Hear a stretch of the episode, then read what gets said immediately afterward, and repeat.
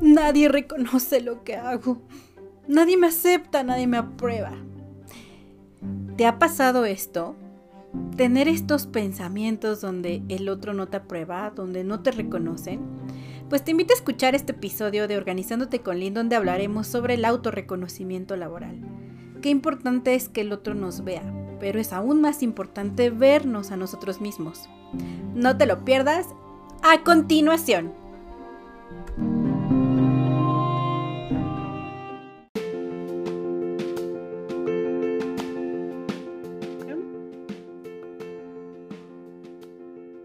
Hola, ¿qué tal? Estás escuchando Organizándote con Lynn y el tema del día de hoy es la importancia del autorreconocimiento laboral.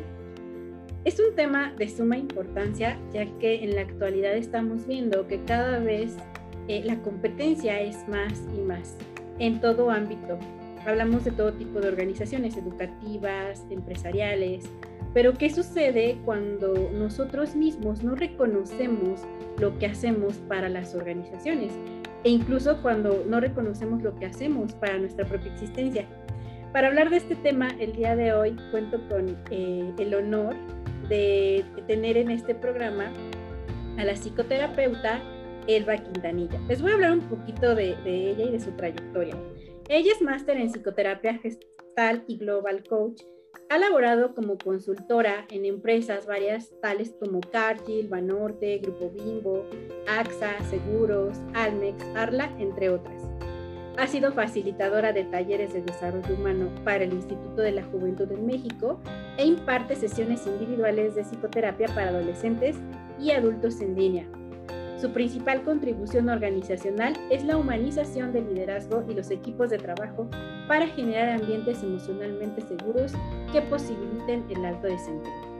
Bueno, eh, antes que nada, eh, agradecerte, Elba, por, por haber aceptado estar en este programa y pues bienvenida. Es para mí un honor que nos vengas a hablar de este tema y de los puntos que son importantes para tener una mirada distinta este, sobre todo ahora que la, nueva normalidad nos trae perspectivas diferentes, tanto de la vida como de las organizaciones. Y bueno, me gustaría escucharte. ¿Qué es en sí o en general la, aportación más grande de este tema? ¿Y ¿Qué nos puedes comentar como, como de inicio? ¿Qué es lo que más eh, de alguna manera impacta en las personas cuando decimos autorreconocimiento laboral? Bueno, gracias, Lynn. Antes que nada, muchas gracias por invitarme, este, por constantemente estarme invitando, de verdad lo aprecio mucho este, y también para mí este, es un gusto estar contigo.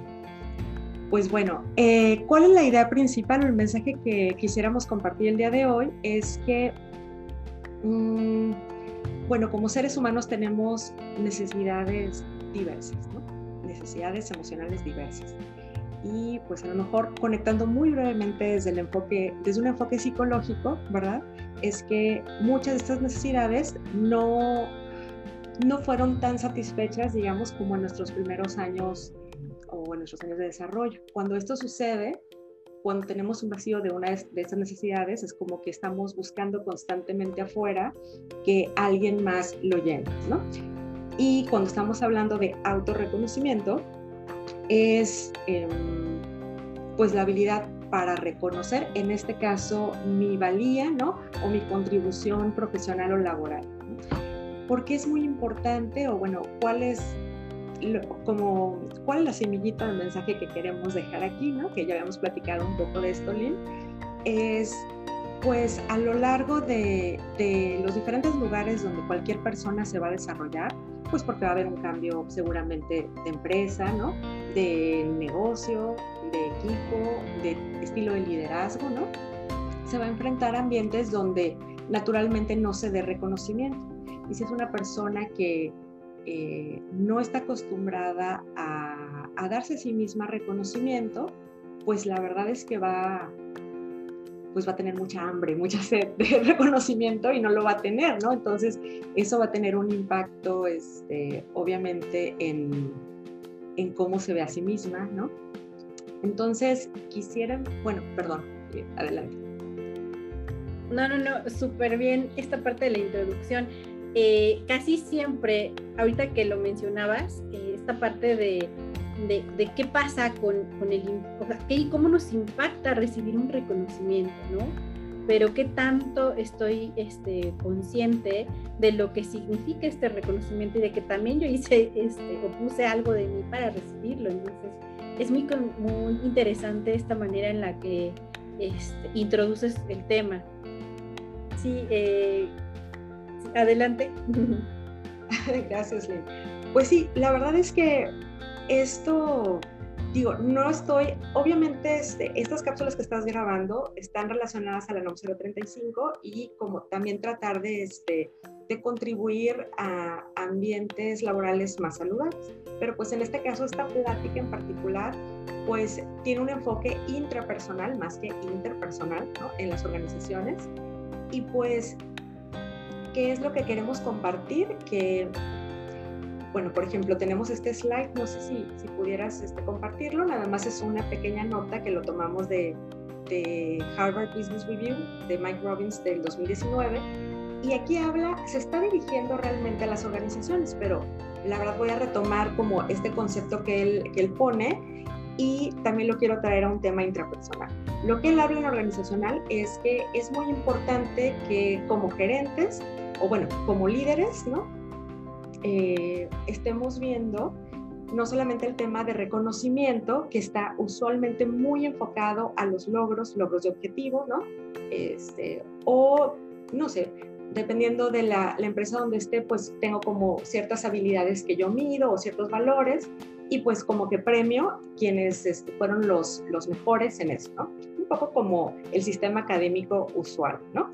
Hay un cuadro de honor, ¿no? Este, donde se reconoce como el empleado del mes, ¿no? Bajo diferentes esquemas. Algunos están conectados a una retribución económica, pues que obviamente son mucho más efectivos eficientes. Sin embargo, el enfoque de Mike Robbins es que es muy importante agregar a esto el tema de agradecimiento o apreciación. ¿Por qué? Porque el reconocimiento, pues como ya teniendo este contexto, yo creo que las personas que nos están viendo y que ya están en un, eh, pues en una empresa o en un negocio o al menos en sus escuelas lo han vivido, pues el reconocimiento o, el cuadro de honor, digamos, académico es para muy pocas personas. Entonces, y también tiene que ver con un logro de objetivos específicos.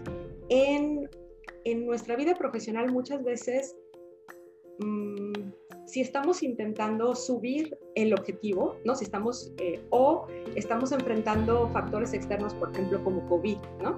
O sea, que era algo, un cisne negro que no, no se había previsto, obviamente, o estamos innovando, no necesariamente vamos a lograr el objetivo tal cual lo habíamos marcado, sin embargo, va a haber como una serie de habilidades desarrolladas o a lo mejor otro tipo de descubrimientos en el equipo o de forma personal que se lograron, pero que no eran el objetivo principal. Entonces, el sistema de reconocimiento de una empresa o incluso de un líder, si es un equipo pequeño, pues no va a alcanzar a cubrir eso.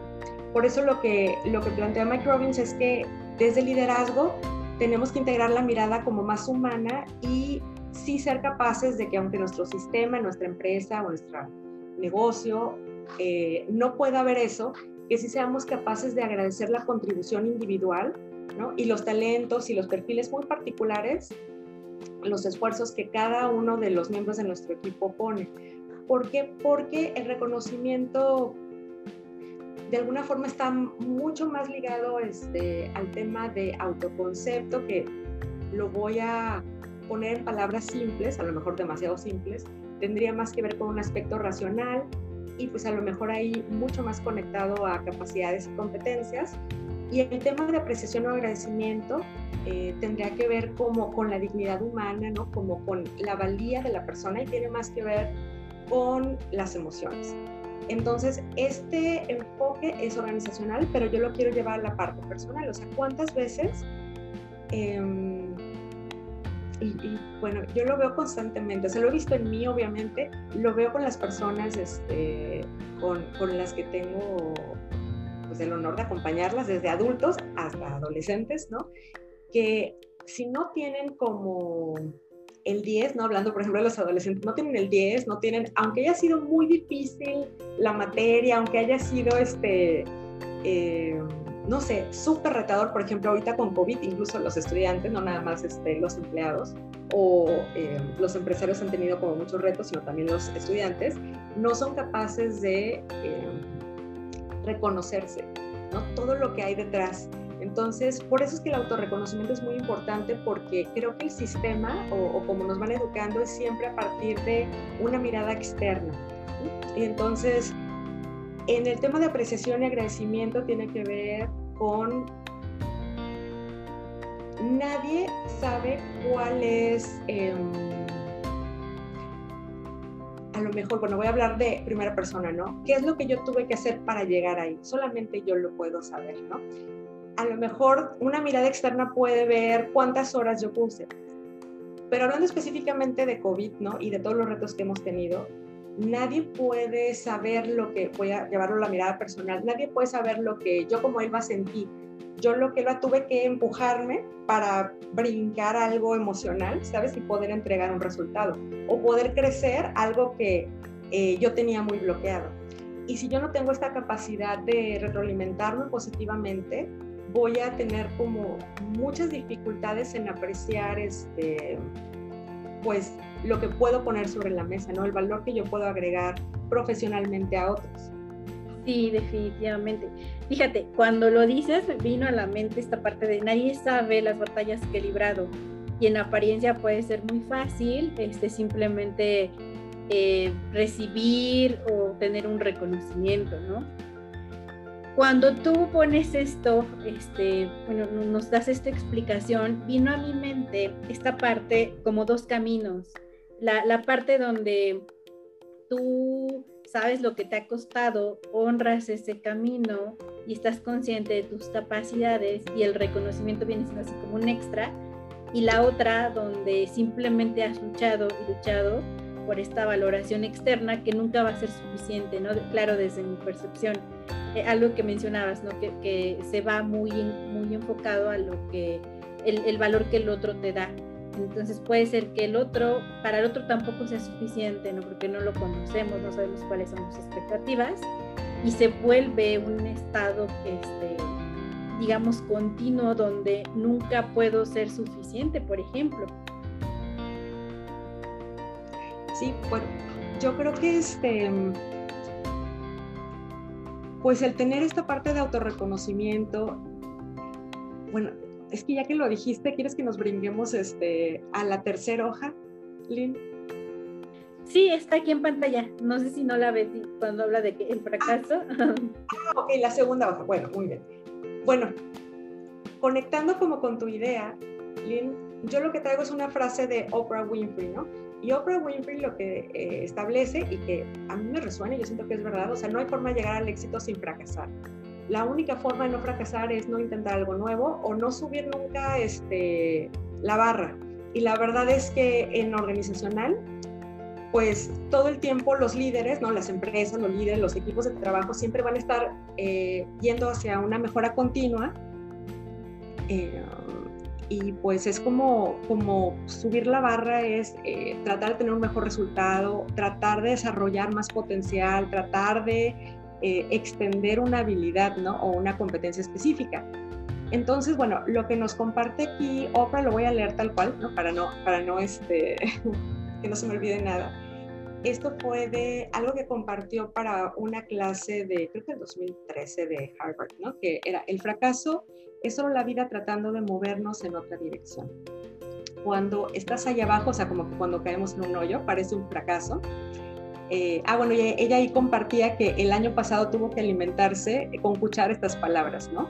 Y que cuando estamos en el agujero está muy bien que tomemos un tiempo para el duelo, ¿no? O sea, obviamente conectar con qué es lo que sentimos y pues hacer el duelo y llorar lo que creímos haber perdido, pero la clave está y lo que nos comparte ella es aprender de cada error porque cada encuentro de experiencia y en cada error que tenemos eh, realmente hay como un propósito que es obligarnos a ser más de lo que somos, ¿no? Viéndolo gestálticamente, pues es cómo vamos superando este, los bloqueos, ¿no? Entonces yo lo conecto con este ejercicio que realmente es de de equipo de trabajo, que son lecciones aprendidas. Lecciones aprendidas es cada vez que llegamos a una fase, digamos, en un proyecto, pues el líder o el, en este caso el project manager o quien sea, se sienta con el equipo y entonces dice, a ver, ¿qué hicimos? Ya terminamos esto. ¿Qué hicimos bien? ¿Qué hicimos mal? ¿Qué aprendimos? ¿Y cómo podemos mejorar en la siguiente?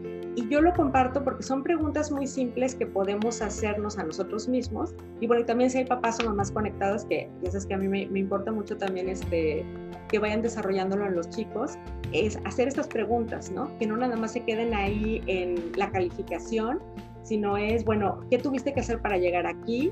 Y es, bueno, tuviste una mala calificación, aún así, ¿qué puedes reconocer que hiciste bien? ¿No?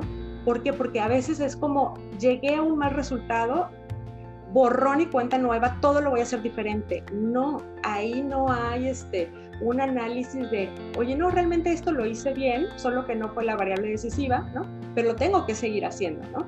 Que ahí sí me gustaría, si me puedes ayudar con las, el siguiente slide, que quisiera conectar estas preguntas de lecciones aprendidas, que es esta parte de qué hice bien, qué hice mal y qué puedo aprender de ello, con este formato que se llama KISS, que es de COVID, que es es también una hoja de retroalimentación que podemos usar para otros, pero lo podemos aplicar para nosotros mismos en el área profesional o en cualquier área, en cualquier área que es, bueno, ya conectando con eh, lecciones aprendidas de cualquier este, evento que hayamos tenido, puedo preguntarme a mí misma es qué cosas hice bien y debo de continuar, qué cosas hice y son buenas, pero podría mejorarlas, ¿no?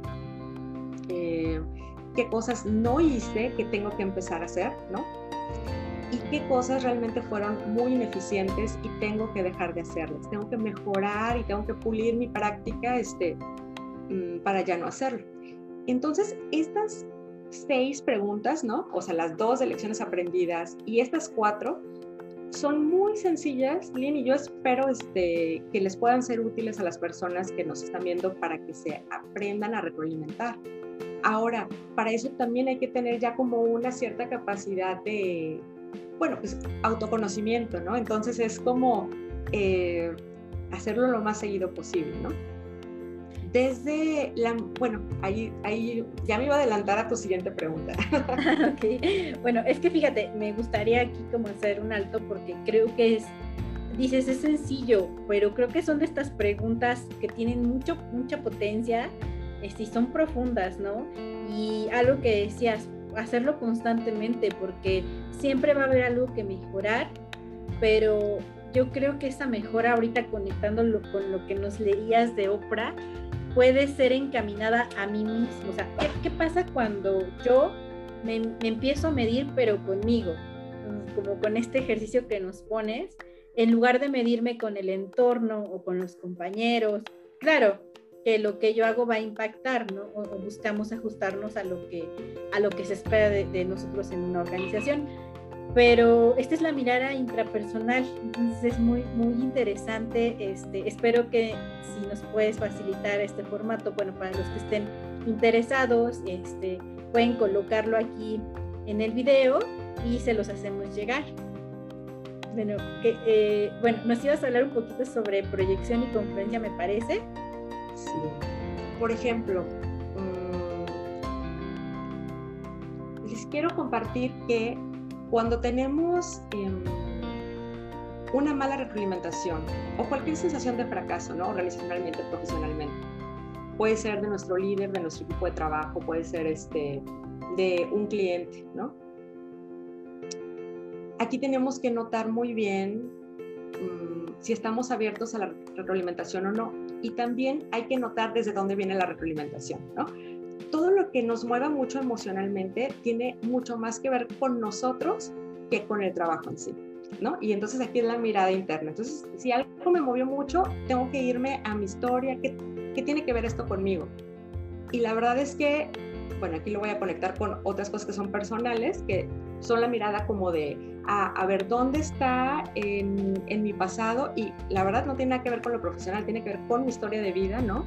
Eh, por ejemplo, tú dijiste la comparación, ¿no? O sea, ah, bueno, hay un tema de comparación, hay este, ¿sabes? Hay desde la mirada de Elisa Borbón, ¿no? O sea, hay heridas, este, hay una herida de humillación, hay una herida de rechazo, hay una herida de traición, ¿sabes? Hay que revisar como qué, qué nos removió. Si hubo una fuerte emoción, usualmente no tiene que ver con este momento, ni con, ni con esta retro, ni con esta experiencia, ni con este año, es más por más que COVID haya sido muy complicado. Si hay una fuerte emoción, tiene que ver con mi historia de vida y hay que ir a proceso usualmente. O, pues bueno, si tenemos esta capacidad, pues tan siquiera empezar como hacerlo mucho más consciente, ¿no? Ahora, em, con respecto a proyección y confluencia, ¿qué puede ser un bloqueo para liberar mi autorreconocimiento? Bueno, en principio, pues sí quería decir que una fuerte emoción, que hasta puede estar conectado con un evento traumático que nada que ver este, con el trabajo, ¿no? O sea, tiene que ver con la infancia y tengo que ir allá y recuperar ese pedazo de mí, ¿sabes? Este, y ese aprendizaje y la emoción y todo lo que viene este, para integrarlo y eh, poder estar más limpia en esa área, digamos, y cómo, cómo esa área ya no va a empañar mi mirada intrapersonal en lo profesional, ¿no? Que es como es, como el principal mensaje de aquí, ¿no? Y después, bueno, ¿qué es lo que, lo que queremos compartir desde Gestal? Desde Gestal, pues hay dos principales bloqueos mm, que tenemos que empezar a limpiar para pues, que se libere esta parte de autorreconocimiento. La primera es proyección, que bueno, no queríamos compartir como palabrotas, pero pues no, no tenemos otra forma de, de, llamarla, pero bueno, proyección qué es, a lo mejor es este, pues yo creo que a cualquier persona le, escucha la frase de lo que te choca, te checa y como que por eso ahí, con esa analogía a lo mejor podemos definir proyección.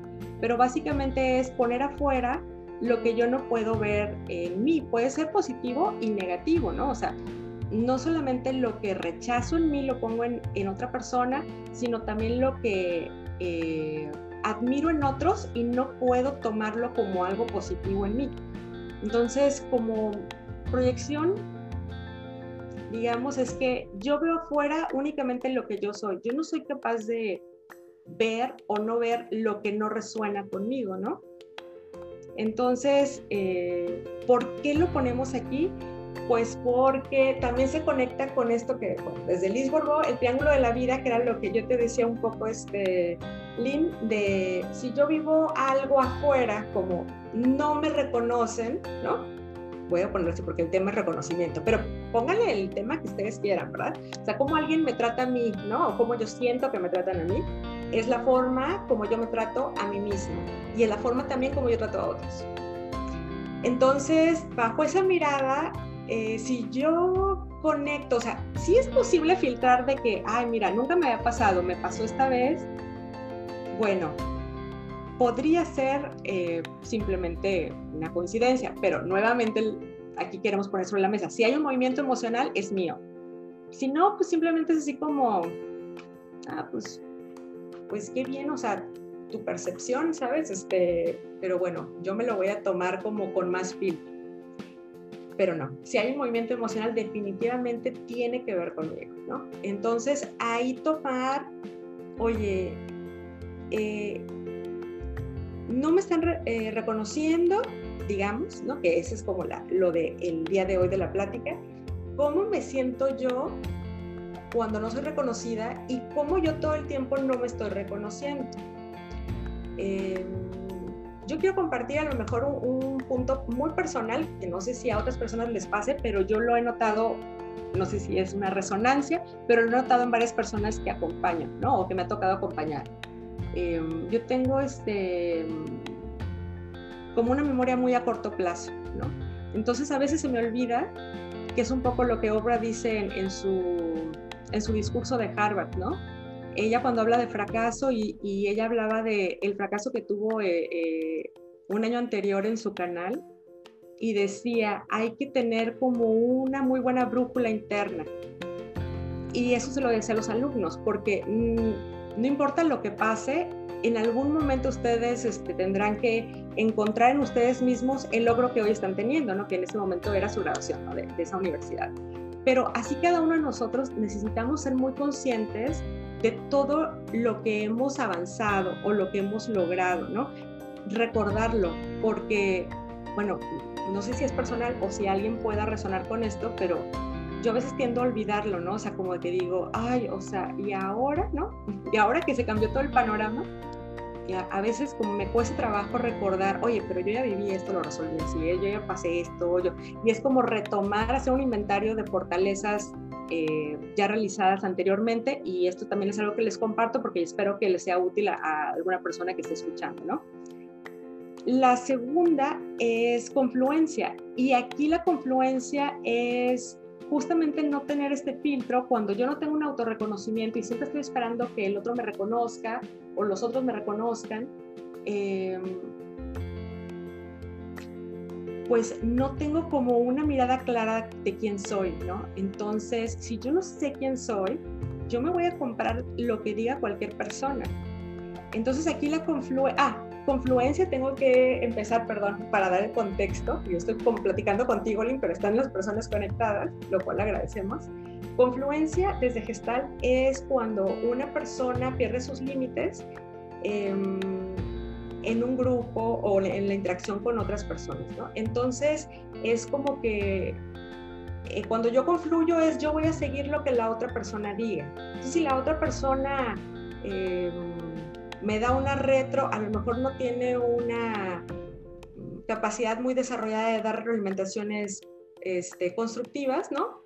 Pues, ¿qué va a pasar? Pues que yo me la voy a comprar, ¿no? Si yo no tengo esa capacidad de filtrar, eh, a ver, qué era de la otra persona y qué realmente viene para mí y qué es nutricio y qué no y qué puedo soltar de aquí, ¿no? Entonces yo creo que liberando estos dos bloqueos, que son como los que más podrían impactar, seguramente este, todos, ¿verdad? Este, sin embargo, creo que proyección y confluencia son los que hay que dar prioridad para liberar esta parte de autorreconocimiento. Sí, fíjate, ahorita que hablas sobre bloqueos, para como contextualizar la audiencia, este, una mirada o un término simple de bloqueo, pues es, eh, lo puedes poner así cotidianamente. ¿Qué pasa cuando quieres hacer algo y no lo puedes hacer? Hay un bloqueo, puede ser como, híjole, se me terminó el dinero, este, no, me, me quedé sin gasolina. Entonces es, son como bloqueos ¿no? cotidianos.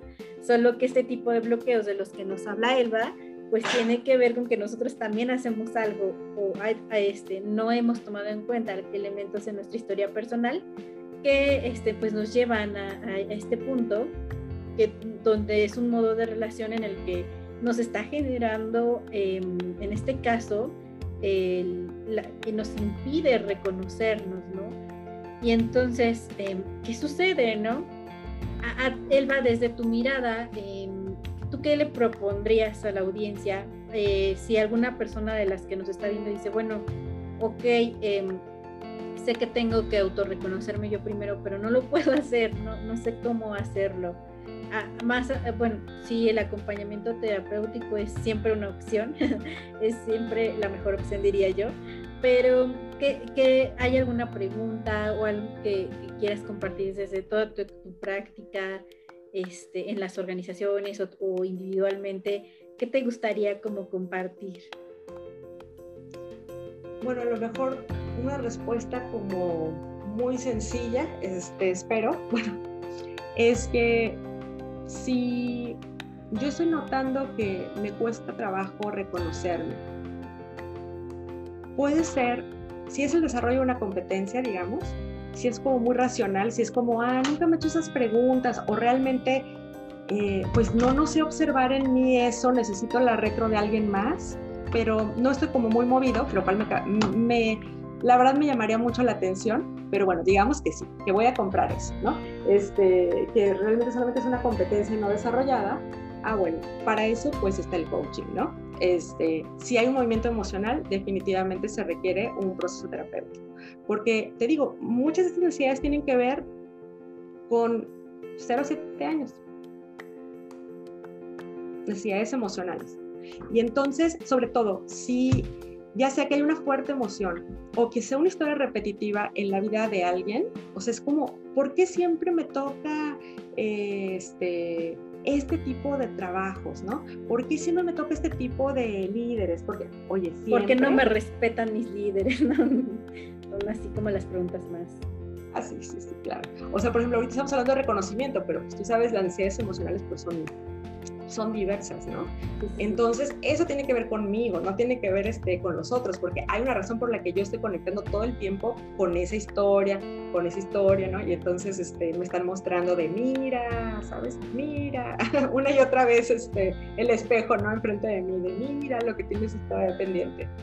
Así que es una, es una excelente oportunidad, la verdad, este, cuando nos... Digo, te lo digo ahorita porque este, me siento ahorita me siento bien desbloqueada, ¿verdad? Pregúntame el día que yo estoy bloqueada, bueno, no, no se siente nada padre, pero una vez liberado el bloqueo, la verdad, es mucha la energía que se libera y la verdad, em, cuando se libera energía psíquica en nosotros, o bueno, en mí, voy a hablarlo así, pero pues, la verdad es que es algo compartido con todos los seres humanos, es que tenemos la capacidad de abrir nuevamente eh, un ciclo de experiencia, ¿no? O tan siquiera tener la capacidad de explorar, bueno, ¿y ahora qué quiero hacer, ¿no? A partir de esto que aprendí, ahora, este, ¿qué voy a hacer diferente? ¿Sabes? Ok, fíjate, esto me encanta, porque tenemos esa capacidad de, de explorar, explorar, y no nada más explorar las partes cómodas, sino la incomodidad. Creo que eso es parte de lo que mencionabas del fracaso y también de pues si esto me está pasando constantemente, si no me siento a gusto, si estas personas me irritan o me causan determinada emoción que es muy, muy presente, muy latente, pues entonces algo está sucediendo, pero también es una invitación a hacer algo al respecto. Sí, sí, sí, sí. La verdad, este, pues esos movimientos eh, internos independientemente de cuál sea la necesidad, en este caso estamos hablando de reconocimiento, ¿no? Si es que ha habido un tema de, reconocimiento en la historia personal de cualquier persona que nos esté escuchando, pues es, hay que abrirle la puerta, pero, o sea, hay que abrir la puerta de nosotros mismos y ver qué hay ahí, ¿no? No, obviamente no abrir la puerta este, eh, a los otros, ¿no? En la parte de confluencia, sino es como, como una muy buena llamada de atención. Sí, primera llamada. bueno, vamos a ir eh, cerrando este tema. A mí me gustaría que, nos regalaras una frase, alguna experiencia, lo que tú quieras este, sobre este tema para concluir. ¿Qué, nos regalarías el día de hoy este, en sintonía con, con este tema?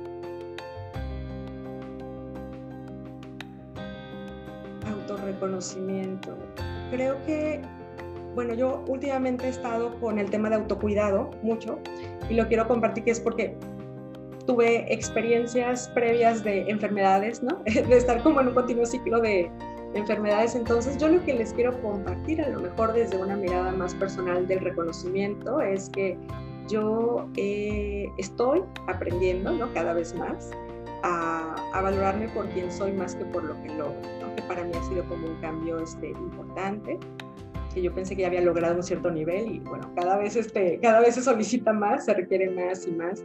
Entonces yo creo que este primer slide que yo les compartí de la diferencia entre reconocimiento y apreciación, mmm, que a lo mejor es como psicológicamente la diferencia entre autoestima y este, autocompasión, yo creo que es una invitación para quien resuene con esto, este, de irlo integrando en nosotros, ¿no? O sea, porque mm,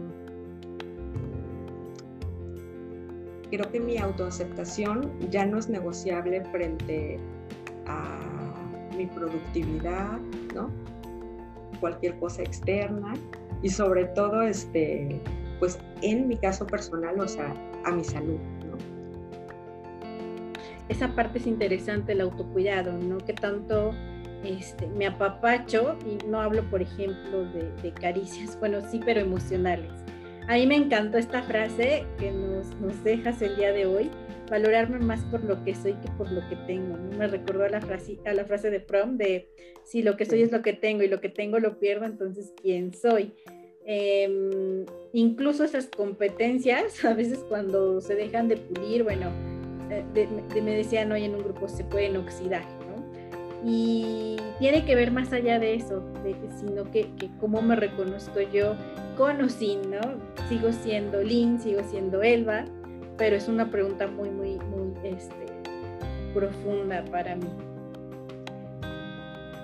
Muy brevemente nada más quiero este, compartir a lo mejor que también la resignificación de, de una crisis o un fracaso es algo que solo se puede hacer en terapia. Porque la verdad es que en el mundo organizacional em, me parece que no se tiene integrada que a veces se tiene que destruir, se tienen que caer ciertas estructuras psíquicas que son no sanas y tocar fondo, tener una crisis personal o hacer un movimiento emocional fuerte es algo que se evita. Entonces, yo quiero decir que ahí está el mayor potencial de crecimiento y eso solo se puede hacer en procesos personales terapéuticos. Y aquí la importancia de, del acompañamiento terapéutico. Una vez más vemos que la NOM puede verse como una puerta de acceso hacia la psicoterapia. Claro, no en todos los casos aplica, pero sí es como una invitación, em, más allá de lo laboral, a cómo cuido de mí. Me encantó eso. Muchísimas gracias, Selva, eh, por tu participación. Y bueno, pues esto fue Organizándote con Lynn. Espero que les haya gustado. Hasta la gracias próxima. Gracias a todos. Saludos.